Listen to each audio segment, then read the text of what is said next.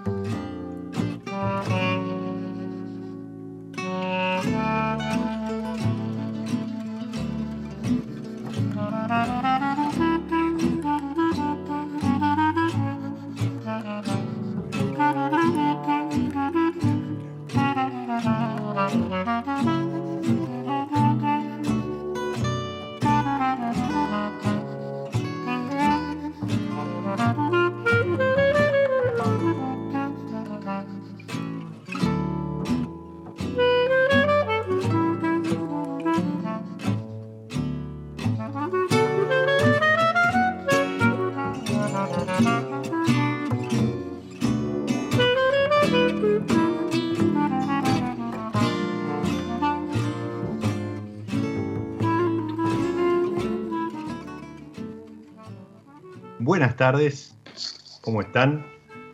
Bienvenidos a una nueva pausa, a, esta propuesta que semana a semana, episodio a episodio, hace mi lado B para el disfrute, para el deleite, para entretener los sentidos y, comenzamos bien, bajando revoluciones de la mano de William Davis y Raphael White en esto que era Promenade en Provence, del álbum Manouche. Manouche es em, un, clan, una tribu gitana a la cual pertenecía Django Reinhardt, el gran Django Reinhardt, que creó, em, diseñó y, escribió, hizo los primeros palotes de esto que hoy se conoce como eh, Gypsy Jazz o, o Jazz Gitano y ahí estaban Raphael White, William Davis, haciendo Promenade en Provence. Y hacia allí vamos a viajar, vamos a recorrer esa costa mediterránea, pero también vamos a estar recorriendo rutas en Valle Duco de la mano de nuestro protagonista de hoy. Bienvenido a mi lado B, Lucas Jiménez. Bueno, muchas gracias, eh, buenas tardes y un placer estar con ustedes y contarles tanto de lo que nos apasiona y hacemos. Qué lindo eso, ¿no? Este, hablar de, la pasión desde la pasión y, el vino tiene mucho, mucho de eso. Tanto es, es así que em, se, dan, este tipo de cosas, ¿no? Que alguien, eh, un grupo de gente, en este caso, radicados ahí en, en el Mediterráneo, en la Provence, entre rosados y, y, comedia mediterránea, decide afincarse en el corazón de, de Valle Duco, ahí en los Chacalles, para desarrollar desde el 2014. Comenzamos en el 14, así es. 2014. este proyecto que es, em, que, lo conocimos a través de Andilian Wine, porque era su, línea eh, de vinos jóvenes, pero es la Cost o la Coste de los Andes en referencia a Chateau Lacoste, que es su, casa matriz, su, corazón en Francia. ¿Cómo, cómo fue ese, ese inicio, ese trasladar ese espíritu francés al Valle Duco? Bueno, la verdad es que se pueden trazar varias similitudes entre lo que es el sur de Francia, en especial Cotodex, digamos, dentro de Provence, que es donde, donde nosotros estamos, eh, sobre todo respecto a climas y suelos. Eh, si bien es una zona con menor amplitud térmica y un poquito más cálida que lo que es los Chacalles, ¿Mm? eh, esos días soleados son muy similares uno imaginaría a Francia como una zona bastante húmeda y nublada, porque piensa en París, digamos, no, debe pensar en París cuando, cuando uno tiene que pensar en Francia, pero la verdad que, el sur es algo eh, climatológicamente hablando totalmente distinto, mm. eh, con días muy soleados, si bien hay zonas de, o, momentos del año, temporadas de lluvia, eh, en los momentos de madurez de la uva sobre todo, son, es una zona espectacular y muy parecida a Mendoza en cuanto a su sol. Eso todo trabajo de, la influencia marítima, ¿no? Sí, sí, eh, nosotros no tenemos influencia oceánica porque estamos, digamos, Cotodex, que está para que nos ubiquemos de Marsella, eh, si uno se, se parara en el puerto de Marsella y mirara en línea recta hacia el norte, eh, está una media hora. Y ahí hay algunos valles eh, con una cerrillada de no mucha altura, de 600 a 700 metros de altura, que bloquean la, influencia de, los marítima, marítima, digamos, oceánica, pero sí. pero sí al estar en esos valles y, tener esa influencia, eh, las corrientes van en sentidos que hacen que no influyan en los vinos directamente, pero sí que barran toda la humedad. Entonces no, no, hay, no, hay, mucho, eh, no, hay mucha nubosidad. Claro, no son vinos de, mar, este, pero sí el clima se, atempera y, se, modifica con, estas corrientes que vos mencionabas. Y, hablabas también de los suelos. Los suelos también son, se pueden trazar eh, sí, similitudes. Son, si, bien son, suelos, bueno, en Mendoza eh, o en Argentina, digamos, la mayor eh, cantidad de suelos cultivables o donde tenemos los viñedos son suelos de origen aluvional. Eh, esto quiere decir que los suelos de origen aluvional se dan por una, un transporte de materia que la digamos, en su, en su erosión a través del viento y el agua, sobre todo, y llegó a un lugar donde hoy estamos plantando viñedos. que esto se ve a la energía de la formación de, de la cordillera, ¿cierto? Bueno, en el sur de Francia son suelos de orígenes coluviales, que para que describirlo sería como que una montañita, una pequeña montaña se derrumbó y quedó todo el suelo en ese lugar sin, sin haber habido transporte a través de estos medios que puede ser el viento y el agua. Entonces son suelos bastante más homogéneos, pero en su composición son muy antiguos también, hay mucha presencia de calcario, eh, que nosotros, bueno, tenemos viñedos aquí, que es en Gualtallarí eh, y Los Chacalles, donde, tenemos antiguos, eh, hay también estos calcarios que, que, tan, eh, que tan buenas particularidades aportan a los vinos. Y, que tanto marketing también tienen, ¿no? También, también, por supuesto, sí, sí. Es cierto, pero la verdad que nosotros hemos hecho muchos estudios sobre esto y, y realmente vemos en el suelo algo muy distintivo, como así también en la bodega. A mí no me gusta, no, no me gusta hablar ni de mejor ni de peor, pero sí de algo diferente. Sí, este una, caracterización particular. Sí, sí, sí, tal cual. Sí, claro. A ver, lo que decía de marketing, en el sentido de que es algo que de un tiempo a esta parte se, comunica, acompaña la comunicación del vino. A lo mejor eh, años atrás no, no se hacía mención, en realidad tampoco el foco estaba puesto tanto en el suelo, ¿verdad? Sí, sí, sí, te diría que años atrás uno plantaba el viñedo y después iba a ver qué tenía abajo. Claro. Hoy en día, hoy en día primero vemos qué tenemos en el suelo para decidir eh, qué, cómo y cuándo plantarlo, ¿viste? Entonces uno va, va acercando la lupa cada vez más y diseñando sus viñedos en función de, este terruño, digamos. Exacto, exacto. Pero además, em, a esto de los suelos, estas similitudes, también acompaña una filosofía con la cual trabaja Lacoste en, en Provence, en Francia, y que fue una línea de trabajo desde el arranque en lo que es la costa de los Andes. Y, estoy hablando de algo que también de un tiempo a esta parte se viene hablando, em, en algún momento a lo mejor con, más escepticismo, el consumidor no, no, entendía mucho, lo miraba de costado, pero después empezaron a aparecer certificaciones, empezaron a sumarse grandes nombres a esta movida. Estoy hablando de lo que tiene que ver con eh, la viticultura orgánica. Eh, Chateau Lacoste tiene esa filosofía y la misma filosofía que eh, dirige su, trabajo de, mm, viticultura en Francia se trasladó acá en Argentina. ¿Y, cuáles fueron los parámetros como para empezar a trabajar en el 2014 con, con esa cultura? Porque convengamos que de vuelta son cuestiones que hoy, 2020, 2021, ya está en boca de todos, ya hay, un mercado, incluso una, hay una oferta, pero también hay una demanda cada vez mayor de, vinos orgánicos, biodinámicos, naturales. Pero en el 2014 es como que todavía esto estaba que sí, que no. Había como determinada incertidumbre en cuanto a cómo iba a responder el mercado. ¿Cómo, cómo lo vivieron ustedes que recién salían al mercado, o mejor dicho, salieron al mercado algunos años después, pero ya con esa filosofía en todos sus, vinos. Mira, eh, como bien vos decís, eh, para nosotros no fue algo complicado porque es nuestra filosofía de vida. Lo tomamos así.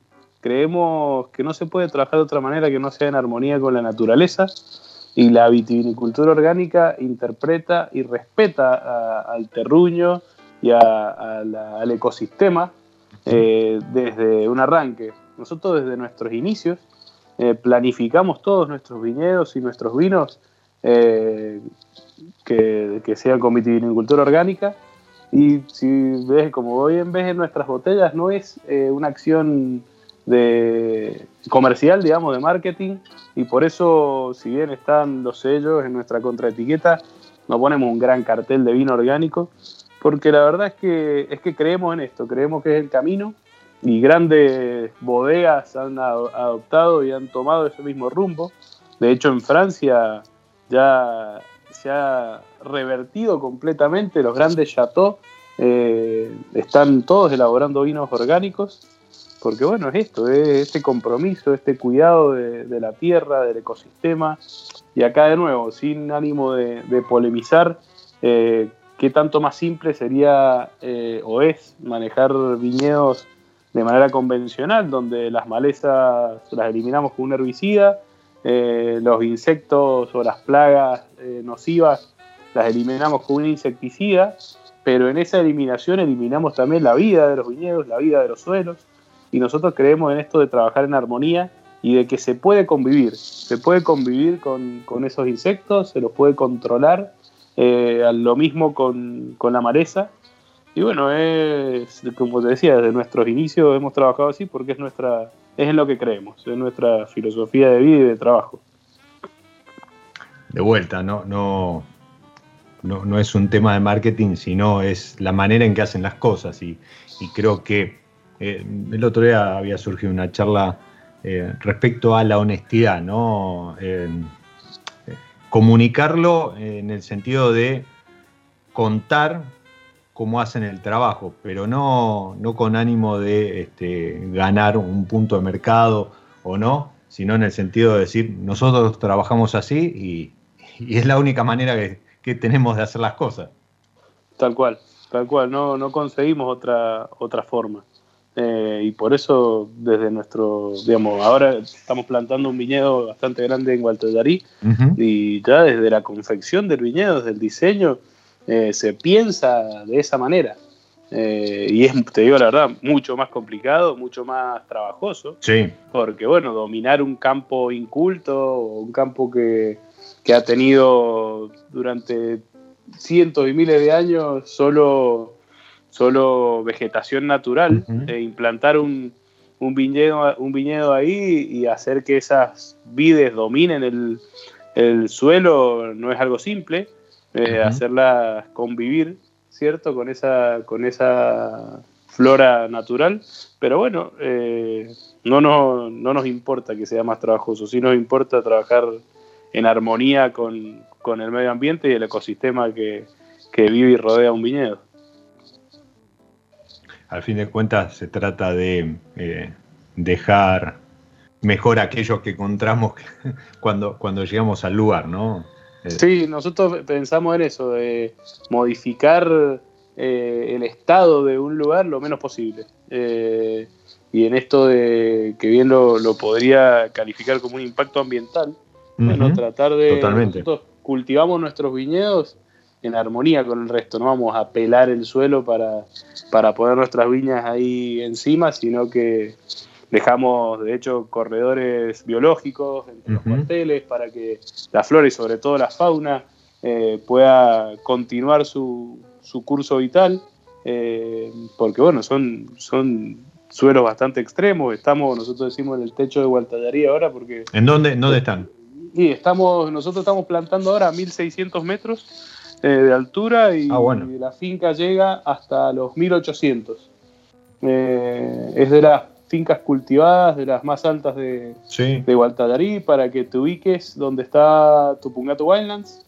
Estamos al noroeste, compartimos parte eh, de un límite, digamos, con ellos. Sí, no solo, a ver, y debe ser de las más altas de Mendoza, ¿no? Eh, sí. Hoy, está, que está Payata por encima de, esa claro, pero, pero después, este, de ahí para abajo. ¿Y mm, cómo, eh, eso lo están plantando ahora. Ahora, sí, este año. Este año. Esa fue, ese fue el primer campo que, se compró. Y, bueno, en su momento eh, tenía, hubo una restricción hídrica en Mendoza, mm. eh, por lo que no se pudo desarrollar. Bueno, se compró, se compraron algunas hectáreas en, en Chacalles, que bueno, luego se siguió desarrollando bastante ahí. Y bueno, del año pasado ya logramos obtener el, el agua, eh, el permiso para la perforación, así que bueno, estamos plantando entre 80 y 100 hectáreas entre este año y el año que viene. Este año 40 y el año que viene tal vez vayan a ser 40 o 50 más. Ahí igual te daría. Y dos, dos, preguntas inevitables. Eh, bueno, el tema del clima, ahí arriba debe ser Winkler 1. No, no uno, no llega a ser uno, y sabes, eh, pero estamos en 2 y 3 es ah, bastante extremo. Eh, sí. tenemos, y en esto en la confección del viñedo, digamos, es muy importante, estamos sobre unas lomas que se llaman las lomas del jaboncillo. Sí, exacto. Que, es una cerrillada que es bastante más actual que la que inclusive la precordillera y la cordillera de los Andes. Lo que hizo fue desplazar gran parte del suelo eólico, digamos, que era una parte de mucha arena, y eso se levantó y generó unos canales entre medio eh, que es muy particular porque hay muy poquitos viñedos plantados en, esa, en esas lomas. Eh, entonces, hacen como las veces de, unas terracitas, ¿no?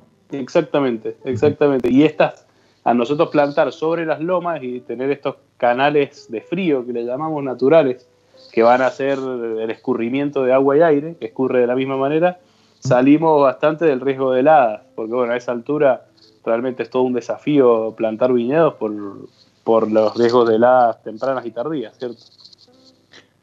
¿Y qué, con qué variedades se animaron ahí?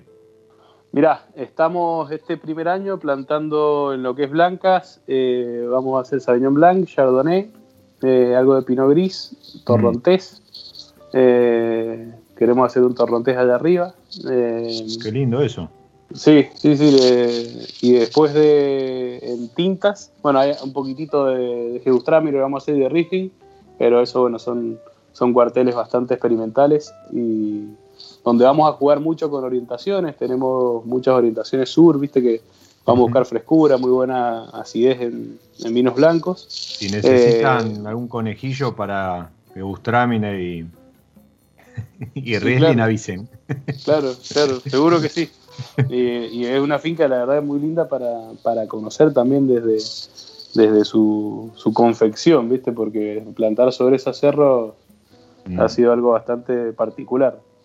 Y bueno, y después en tintas estamos plantando Malbec, estamos jugando con muchos clones que nos gustan, cinco, digamos, entre selecciones masales y clones, eh, cinco tipos de Malbec, cuatro mm. tipos de Cabernet Sauvignon, dos tipos de Cabernet Franc, dos tipos de Pinot Noir, eh, algo de Grenache, que es una variedad que nos gusta mucho y creemos que Mendoza reúne las condiciones como para comenzar a, pensar seriamente en esa variedad y además nosotros trazar una similitud con, con Provence, que es nuestra variedad insignia.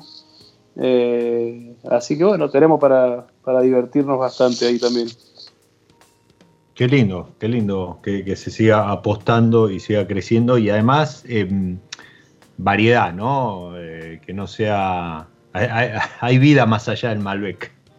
Sí, sí, sin duda. Digamos, también consideramos un error alejarnos mucho del Malbec, pero uno puede jugar con esa diversidad y hablar de, Mendoza no solo desde el Malbec, o un poco eh, basándonos... Eh, eh, impulsándolos desde el Malbec, pero también mostrar que, Mendoza tiene gran potencial para otras variedades.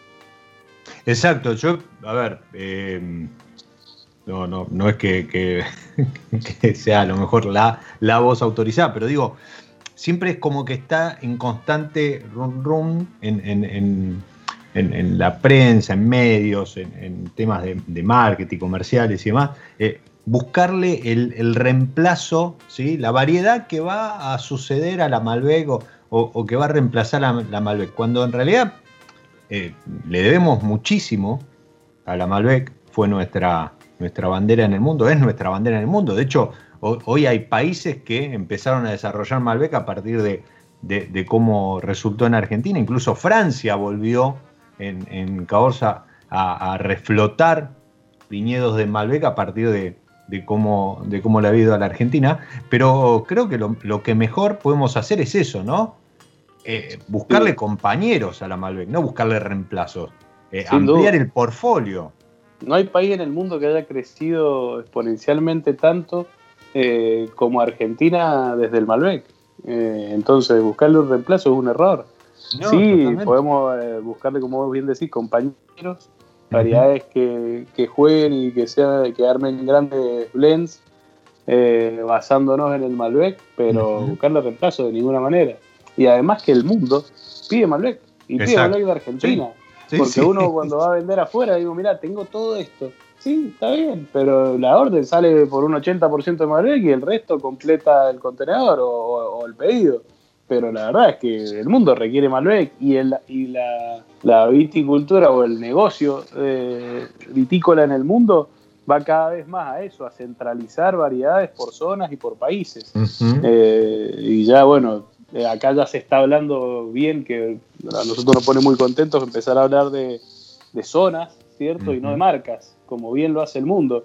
Uno habla, bueno, como estamos viendo ahora, de Provence, habla de Borgoña, habla de Champagne habla de Chablis, pero no habla de marcas. Y bueno, acá nosotros creo que tenemos que, llegar a eso, ¿cierto? Hablar de, de, los Chacalles, de Gualtaderí, de Altamira, de, bueno, de Luján, Maipú, como sea, eh, pero dejar de hablar tanto de marcas y en eso el Malbec que tiene que ser la, la, piedra la piedra fundamental.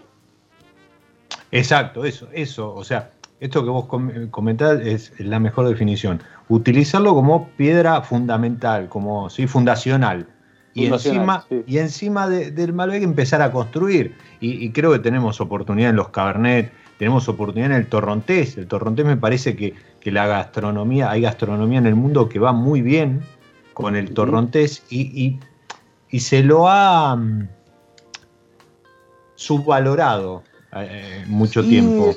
Sí, sí. el, Torrontés tuvo en el mundo lo que por ahí tuvo el, Merlot en Estados Unidos, mm. eh, que tuvo una mala prensa durante, durante un periodo y entonces la gente se, hizo de una idea que a veces es cierta porque, o, algo cierta, porque al torrontés viste que lo describen como la variedad mentirosa, porque te dice algo en nariz que en boca no lo es. Pero no todos los torrontés son así. Y si fueran así, bueno, está bien, hay que buscar la forma de, contarlo. Nosotros también creemos que, tenemos que, basarnos en las variedades eh, insignias de, nuestro país y ni hablar de las autóctonas, como puede ser el torronteo o la criolla. También estamos plantando algo de criolla en Gualtaderí y en Chacalles este año. Eh, creemos que, es una, otra variedad que el mundo va a pedir, eh, desde este estilo de vinos que, el mundo requiere, eh, más frescos, más simples, tintos livianos. más, ligeros, exacto, tintos livianos, para beberse a otra temperatura. La criolla tiene, tiene mucho para ganar y creo que Mendoza, bueno, San Juan ni hablar, tienen zonas para crecer mucho desde la criolla. Creo que es otra, otra variedad para, para prestarle atención. ¿Qué, qué criolla están, están plantando? Criolla chica. Mm, bien. Sí, criolla chica. ¿Con, algún estilo en mente o, todavía, todavía no están? Lo, estamos, lo vamos a hacer sobre unos gobelet en una orientación sur. Sí. Eh, sobre suelos bastante pobres, digamos, cuando hablamos de poco suelo, es decir, de mucha, muy poquita materia orgánica y mucha piedra, mm. eh, Así que bueno, vamos a, intentar unas criollas bastante sufridas porque naturalmente es una variedad que produce mucha uva. Entonces bueno, le vamos a buscar en esos suelos más extremos para, encontrar un poquito más de concentración y menos fruta por planta para poder tener buena, buena definición. Uy, qué lindo. Qué, lindo todo lo que se viene en, la, costa de, la costa de los Andes, ¿no? En Andilian. Eh, o no, a lo mejor alguna línea nueva que, empiece a mostrar todo esto que, están plantando. Y, hablaste de Chacalles, hablaste de Gualtallarí, em, hablaste de zonas. Y, fuera del área me, hiciste un comentario que, me interesó mucho, justamente por esto que, se está dando, ¿no? Em, está Pipa o Productores Independientes de, Paraje Altamira, está, vi que hay un concurso ahí de, la Asociación Civil de Igelos Chacalles buscando eh, logo, no sé si están ustedes eh, ahí o... sí, sí. Este, este, o sea, eso, ustedes están formando parte de esa asociación. No, nosotros somos parte, somos socios fundadores de la Asociación de Productores de los Chacalles, sí. como así también de, la de Gualtallarí. Eh, todavía por, por algunas diferencias burocráticas no, no, obtiene la IG. ya sabemos. Sí, sí, sí. las, conocemos. Sí. Eh, Son de público conocimiento. Sí, todos estamos luchando por ese nombre, creemos que se va a lograr, pero bueno, es más lento. En Chacalle sí, la IG eh, está... Esa lo, salió en el 2019, ¿no? 17. 17, ¿no? Perdón. A fines del 17. ¿ah? Sí, lo que pasa es que hemos tenido dos años casi que, parece que el tiempo se hubiera detenido, no sé, o, eh, eh, no, digamos, ha pasado muy rápido, pero depende de cómo lo, evaluemos. Eh, y sí, bueno, somos socios de esa de la IG Los Chacalles, digamos, de, la Asociación de Productores, donde trabajamos bastante en pos de, la zona. Y mm. bueno, ahora sí hay un concurso para, para el diseño del logo de la IG eh, diseñadores, atentos. Atentos los diseñadores para, para concursar. Es muy lindo, muy lindo lo que se, viene ahí también. Nosotros comenzamos en el año 2017 en Chacalles, digamos, comprando, eh, desde nuestro inicio comprábamos uva, después, bueno, se compraron algunas tierras y ya hoy tenemos 350 hectáreas en Chacalles, donde ya pronto comenzamos con la construcción de un hotel y bueno, y algunos puntos gastronómicos. La idea es hacer algo muy similar a lo que se hizo en Francia, donde, por ejemplo, hay siete restaurantes dentro del chateau, un, hotel eh, que obtuvo la categoría de palacio hace muy poquito. Así que, bueno, es muy lindo todo, todo lo que se viene en esa zona. Y bueno, ni hablar de, de los chacalles, que bueno, ya no veo la hora, mañana voy para allá a encontrármelo toda esa cordillera nevada que seguro va a estar así porque hoy ha sido un día muy frío. Eh, y bueno, nada, me fui. Pero, pero la verdad que, es, un, sueño estar ahí. Y, y, notás esto, esto que mencionabas, ¿no? De, juntarse los productores, compartir espacios y demás. ¿En, Provence es algo que se da? ¿O, en Francia? El otro día te, comentaba fuera del aire, surgió la, charla con, con este, dos grandes como son Ale Vigili y Roberto Lamota, y, y coinciden en que fuera de Argentina no se ve tanto esta, esto de, la cofradía entre productores, de compartir experiencia, incluso, no sé, lo ves en, Instagram o en Twitter, sábado a la noche están comentándose los vinos de, otros productores y demás.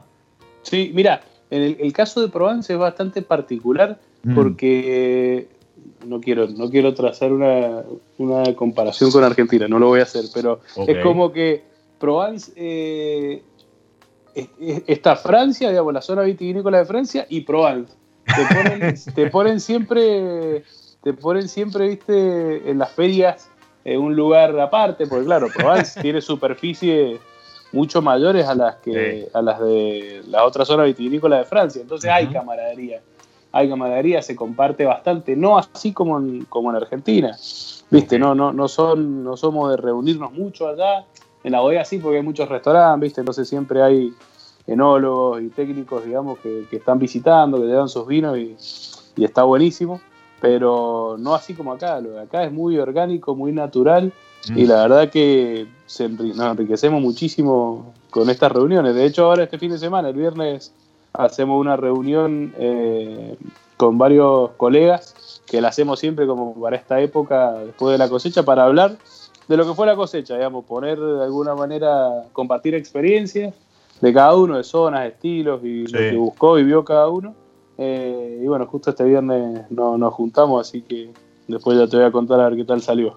¿Y, y llevan alguna muestra y demás? ¿O Sí, lo que pasa es que somos, somos varios, digamos, ahora por pandemia hemos tenido que hacerlo muy, muy acotado, nos juntamos en un hotel mm, para, para poder, por supuesto, respetar todos los protocolos y cuidarnos, eh, pero son degustaciones que generalmente llevan 6, 7 horas, ¿viste? Y entonces acotamos a dos muestras por enólogo. Está bien. ¿Viste? Para dos muestras representativas de la cosecha que sean un, un poco, que den el pie para hablar de la cosecha en sí y no del vino en particular. No, no, exacto, de, lo que es Chacalle, cómo se mostró, cómo fue la cosecha y demás. Eh, bueno, así un poco comenzó este, Coprovi, me comentaba Paco Puga en, el norte, y, también coincide en esto, que es eh, un, aprendizaje desde lo técnico y desde el conocimiento del lugar increíble. Y, y como vos decís, ¿no? Es como que se potencian y entre todos van creciendo a la par desde de vuelta, desde el conocimiento y de lo técnico, y eso suma un montón. Sí, sí, sí, tal cual. Es, la idea, es la búsqueda y acá yo siempre digo, está todo inventado, digamos, quedarte con, con conocimiento para vos es, demasiado pobre. Eh, creo que lo mejor es compartirlo y también aceptar y enriquecerte de, otra gente.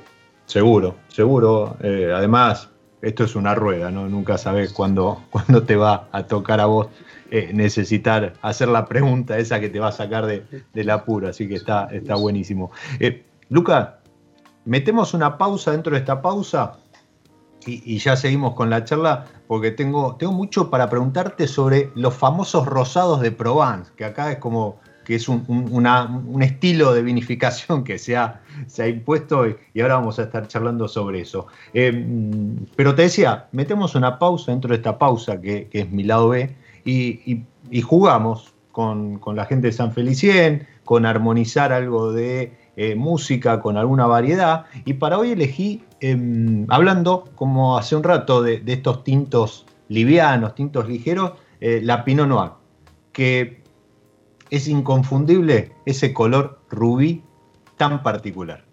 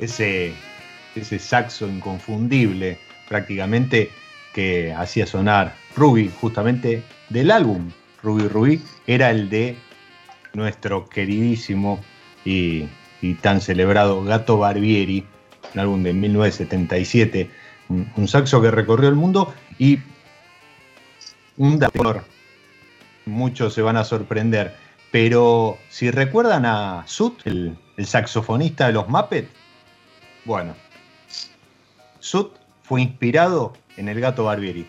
Su diseñador, Bonnie Erickson, creó el personaje después de haber visto al gato Barbieri. Eh, nada, una nota de color, pero además la música que viene muy bien para acompañar un Pinot Noir, un tinto ligero. Lo tengo ahí a Nacho Rosso que destapó una varisa canarí que es, rosado, pero también creo que particularmente porque la canarí no sé si puede dar más color que, ese. Pero, ¿qué es esto de los rosados de Provence que han invadido nuestro mercado y que algunos detractores o puristas dicen que de Provence no tienen nada? Lucas, ¿vos cómo lo ves? Que, que sabés a lo mejor si decís rosado de Provence de qué hablas porque lo, lo vivís, no digo a diario, pero y, mucho menos en este contexto, pero quiero decir, lo, tenés ahí cerca, al alcance de la mano. Mirá, yo creo que, hay, grandes rosados, digamos, se están haciendo grandes rosados, sobre todo en los últimos 3, 4 años en Argentina. Ahí coincidimos. Coincide, sí, sí, sí. Y, em, alguien los describió como una fotocopia de Provence, digamos, como mm. que se, se, basaron, nos basamos en ese estilo para crear algo, algo similar.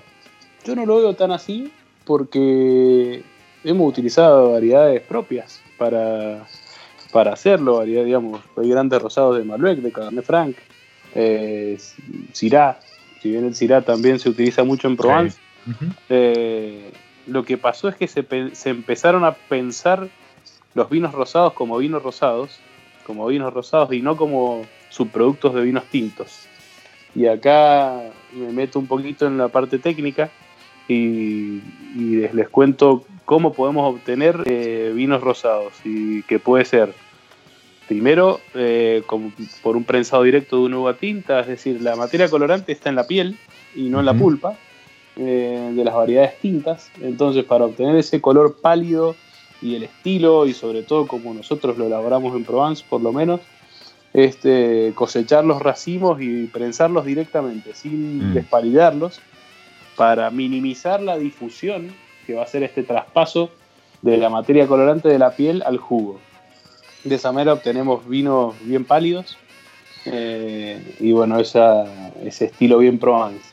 Otra forma puede ser como, y en esto sí vamos a lo que decía de subproductos de vinos tintos, para concentrar un vino tinto eh, durante o previo a la fermentación, luego de, de la molienda, donde uno en Cuba, es decir, lleva las pieles y el jugo a un mismo tanque, para concentrar este vino tinto puede retirar parte del líquido, entonces menor cantidad de líquido va a estar en contacto con la misma cantidad de sólidos.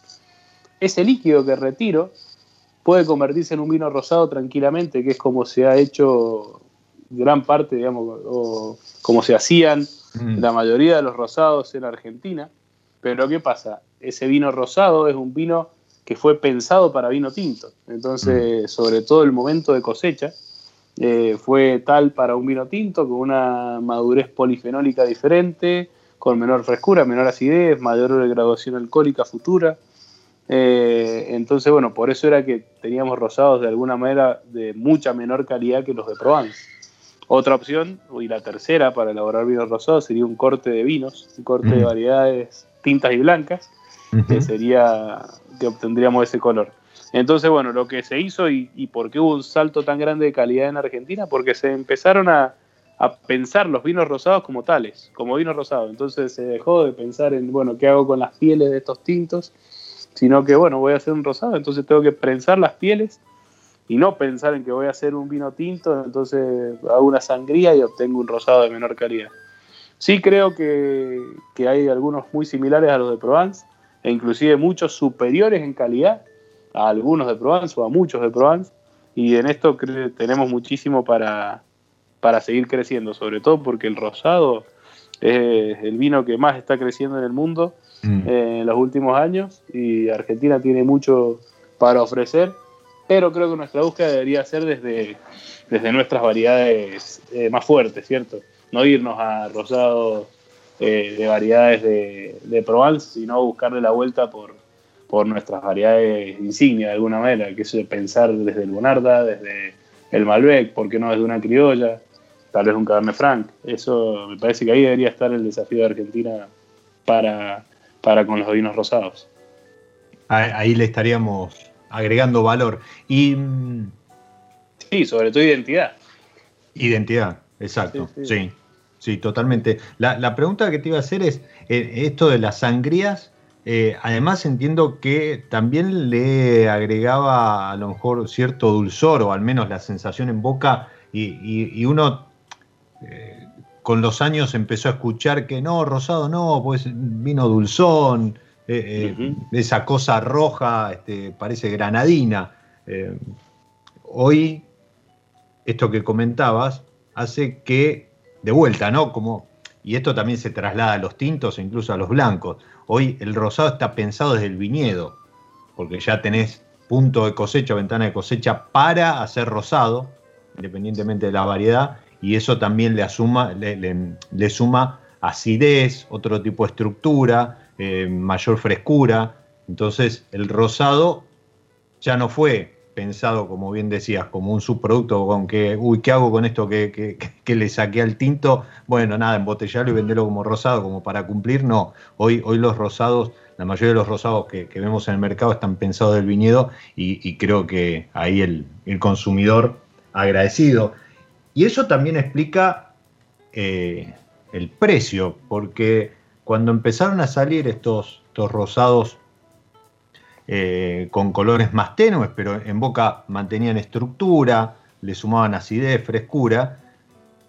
Claro, los precios ya no eran los de esos rosados de sangría, que era un subproducto, con lo cual no digo que el 100% era ganancia, pero, pero los márgenes podían llegar a ser mayores, sino que acá hay un trabajo detrás ad hoc para esos rosados. Y, entiendo que lo mismo debe suceder en Provence. Eh, en Provence son, son etiquetas que eh, debes tener a lo mejor un entry level, un media gama, una alta gama. Sí, sí. Sí, tal cual. Y además el, costo grande que tienen los vinos rosados es que están muy, muy cerca, nosotros siempre en la bodega mm. lo describimos como muy cerca de la perfumería, ¿cierto? Desde el packaging, mm. digamos, desde las botellas que se utilizan, desde cómo se viste una botella, eh, tiene un costo bastante más alto que el de otros vinos eh, pero también esto de, pensar los vinos desde el viñedo, utilizando variedades tintas, bueno, eh, te arrancás con un costo muy alto eh, de materia prima, porque imagínate que vos tenés que de alguna manera resignar materia prima que iba a ir para vinos tintos para poder elaborar estos rosados. Entonces, bueno, su costo ya arranca siendo más alto, no así cuando son vinos de sangría, porque vos la ganancia la vas a tener en ese tinto más concentrado, ¿cierto? Y bueno, este rosado, este subproducto, digamos, fue funcional a, la calidad de ese tinto, entonces, bueno, te da, te da un vino que lo podés comercializar a, un precio menor. Sí, además al ser, un subproducto, vos el producto principal ya lo tenés establecido en el mercado, con un, con un precio que tal vez no se discute, eh, no así con un producto, como vos decías, ¿no? innovador desde el packaging, desde la presentación, desde la elaboración. Eh, creo que hoy ya son aceptados, eh, no solo en Argentina, hablabas de, algo que está sucediendo a nivel mundial y creo que ahí también hay oportunidad para, la Argentina en esto de em, diferenciarse y salir al mercado de vuelta, acompañando a nuestro querido Malbec con, ¿por qué no?, este, Malbec Rosé o, algún otro rosado que, vaya ahí en el, pack que estemos exportando. Eh, ustedes en la costa de los Andes rosado no tienen aún. Todavía no, todavía no. Estamos eh, con esa idea. Eh, lo que pasa es que vamos creciendo con un portfolio no tan, no tan grande. si bien este año venimos con algunas novedades desde la costa de los Andes, con con una colección de suelos. Eh, que, perdón que me vaya un poco para ese lado. No, eh, perfecto. Rosados no, no, hacemos, pero bueno, hemos por ahora, ¿cierto? Eh, pero bueno, ahora hemos hecho una colección de suelos en base a un estudio que hicimos eh, con un gran geólogo de, de, acá de Argentina, que a quienes les, les interesan los orígenes de los suelos y las zonas vitivinícolas, les sugiero que no se pierdan su Instagram porque hay mucha información, que es Geografía del Vino. Eh, un abrazo a, Guille. A Guille, exactamente. y con esta diferenciación eh, elaboramos nuestros vinos de los chacales en base a cada tipo de suelo y los tenemos en bodega completamente separados, fermentaron, digamos, eh, cada uno en su tanque.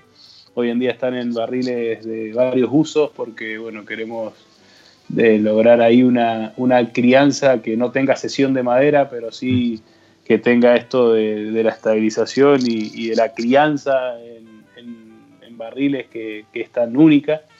Eh, como así también hemos hecho un, natural de ahí de los chacalles, un sin sulfitos, que era una, apuesta bastante personal, que veíamos que, que los chacalles reunía todas las condiciones para hacer vinos sin sulfitos y la verdad que está buenísimo y que es uno de los vinos que he elegido para presentar este viernes en esta reunión de enólogos para, para que me lo me lo maten, digamos. para que lo castiguen. Ajá, bueno, a ver, a ver, cómo estamos, cómo venimos, ¿viste? Pero bueno, viene muy bien. Así que estamos contentos, una, una gran cosecha ha sido. Y bueno, espero pronto poder empezar a hacer rosados también, también acá en Argentina. Por ahora tenemos muy lindos rosados en Provence. Y grandes tintos acá, así que bueno, tenemos eh, un poco la unidad bastante bien diferenciada. Para los que estén interesados y todavía no, este, la ansiedad no les permita esperar a, los rosados que se ven en, en, Andiria o en la costa de los Andes, pueden darse una vuelta por la costa de los Andes, la coste de los Andes.com y ahí en el Wine Shop, Wine Shop tienen algún pack de rosados de Provence como para, para eh, tener, disfrutar, guardar o esperar a los, los, nacionales para ponerlos ahí a la par y, notar las diferencias y, y, por qué no, seguir disfrutando. Eh, decías lo de los suelos, antes que, se me vaya, ¿qué, cantidad de vinos, qué variedades? Hemos hecho, eh, en este caso dijimos de arrancar solo con el Malbec, eh, entonces hemos elaborado Malbecs de suelos aluviales, de suelos de arena y suelos calcáreos. Esa va a ser la, esas van a ser las tres diferenciaciones. Eh, y también eh, un blend de los tres suelos. Entonces eso lo tenemos pensado como una caja de cuatro vinos, que va a ser algo bastante distintivo también. No vamos a ir a seis vinos. Y la intención es esto, que, que el consumidor pueda pueda probar los cuatro vinos de alguna manera en simultáneo para, para encontrar estas grandes diferencias que en el viñedo eh, a veces son de 20 metros de diferencia y cambia el suelo y esto hace que cambie el vino completamente. Eh, entonces, bueno, un poco esa es la, búsqueda, es esto de no hacer una enología escuela, pero sí mostrar la gran diversidad que tenemos en, en nuestra finca, ¿cierto? Y, y de alguna manera ir, ir elaborando en base a eso. Desde abajo, de abajo para arriba le llamamos nosotros, ¿cierto? Vemos, vemos que hay, si hay suelo hay cielo, decimos, ¿cierto? Eh, entonces creemos que hay mucho para crecer, hay mucho para crecer en base al, suelo con el que contamos en nuestros viñedos. Seguro, hay mucho potencial y todavía mucho por eh, aplicar todos estos conocimientos, como vos decías, ¿no? Los, trabajos que, que hace eh, Guille Corona de Geografía del Vino, que, también, o sea, no porque sean necesarios para disfrutar el vino, pero, pero aquel que le interesa ir un poquito más allá, el otro día en el, news de, la semana pasada, en la editorial, hablaba un poquito de esto, ¿no? Se, le criticó mucho al vino, eh, a la comunicación, a la industria, lo, lo, difícil que hablaban los sommeliers y demás, pero resulta que el año pasado creció el consumo de vino, pero además creció la oferta y el consumo de cursos, catas, workshops y demás. Entonces hay un consumidor ávido de, conocimiento, de ir un poco más allá de la etiqueta. Y, creo que estas cajas, como la, que describía, aportan muchísimo porque poder probar, como vos decís, ¿no? Eh, vinos eh, elaborados a partir de fruta que fue cosechada con 20, 30, 50 metros de distancia y, encontrar las diferencias de lo que tiene el suelo y las características de cada uno para expresar, aportan mucho en esto que se viene, ¿sí? que nosotros estamos a lo mejor este, conviviendo con el cambio de paradigma, pero pasar de hablar de variedades a hablar de zonas, de, lugares, de microregiones y, empezar a identificar eso único que tiene para ofrecer Argentina como, como país productor. Em, y, esto se refiere tanto a los chacales o al tallarí como lo que es costa argentina, como es el NOA, Patagonia, entre, entre ríos y demás. ¿Por qué? Porque la conjunción de la variedad con el productor, con, con el suelo, con el lugar en particular, esto que em, tan, tan complejo de, de, definir como es el terroir, empieza a trasladarse y a, identificarse desde el consumidor. Y eso, eso le aporta, además que le aporta diversidad a la góndola. Entonces, cuando decís, no, yo el Malbec no me, no me gusta, pará, ¿cuál de los Malbec no te gusta? ¿Cuál, de, cuál de los, los 1000, 1200 que hay en góndola no te gusta? O, el blanco me hace doler la cabeza, ¿no? ¿Cuál de los blancos me hace doler la cabeza? Y, y, eso está, está buenísimo.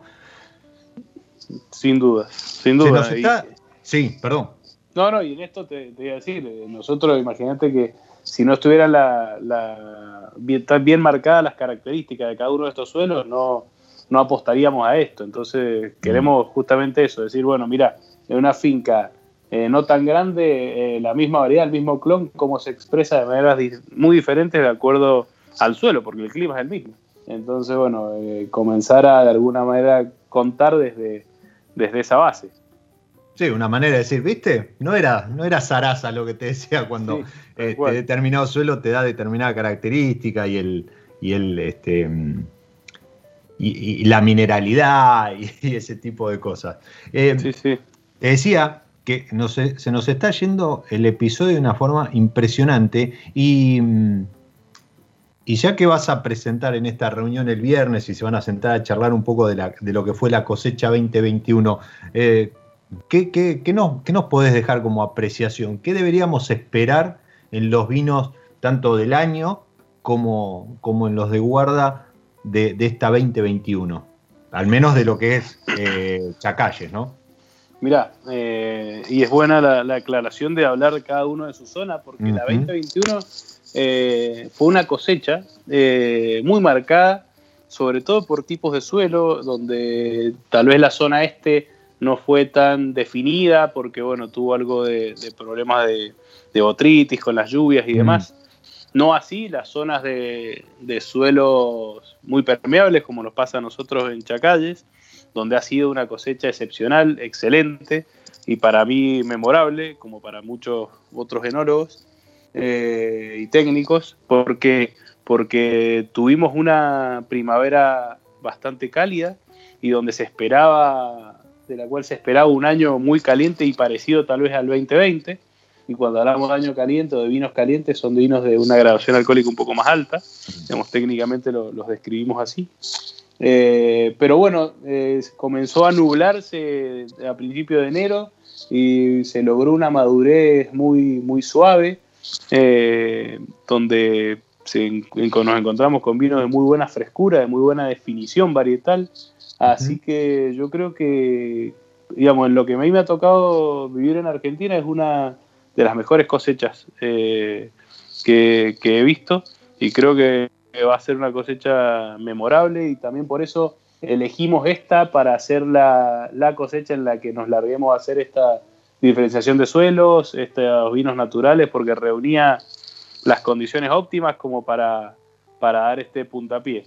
Así que bueno, veremos, veremos cómo, cómo sigue. La verdad que van los vinos todos muy muy bien. Y como te digo, una cosilla si la tengo que definir de muy, muy buena identidad y buena definición varietal.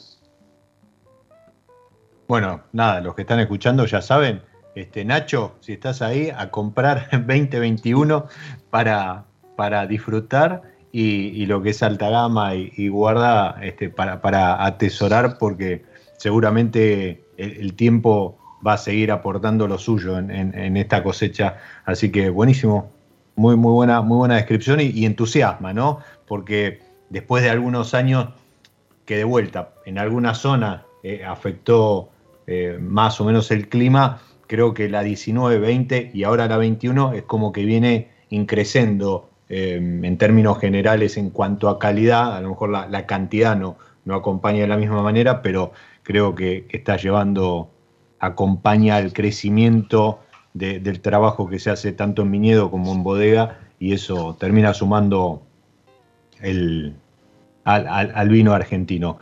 Lucas, muchísimas gracias por, tu tiempo, por haberte sumado a, mi lado B y por haber charlado con nosotros acerca de todo lo que está pasando ahí en, en la costa de los Andes, en Provence, en Gualtallarí, todo lo que tiene para, para ofrecer hoy y lo que viene. Bueno, un placer, un placer y aquí estaremos eh, pronto, ojalá podamos recibirlo a todos y que con un país y ya una situación un poco más cerca de la normalidad o esta nueva normalidad, así que aquí estaremos con mucho gusto para recibirlos. Esperemos que, así sea y que eso suceda pronto. A los que están ahí escuchando, como Nacho y, algún otro que, se ha sumado eh, al, programa, me despido diciéndole, soy Diego Migliaro, este es mi lado B y les deseo que disfruten. Chao.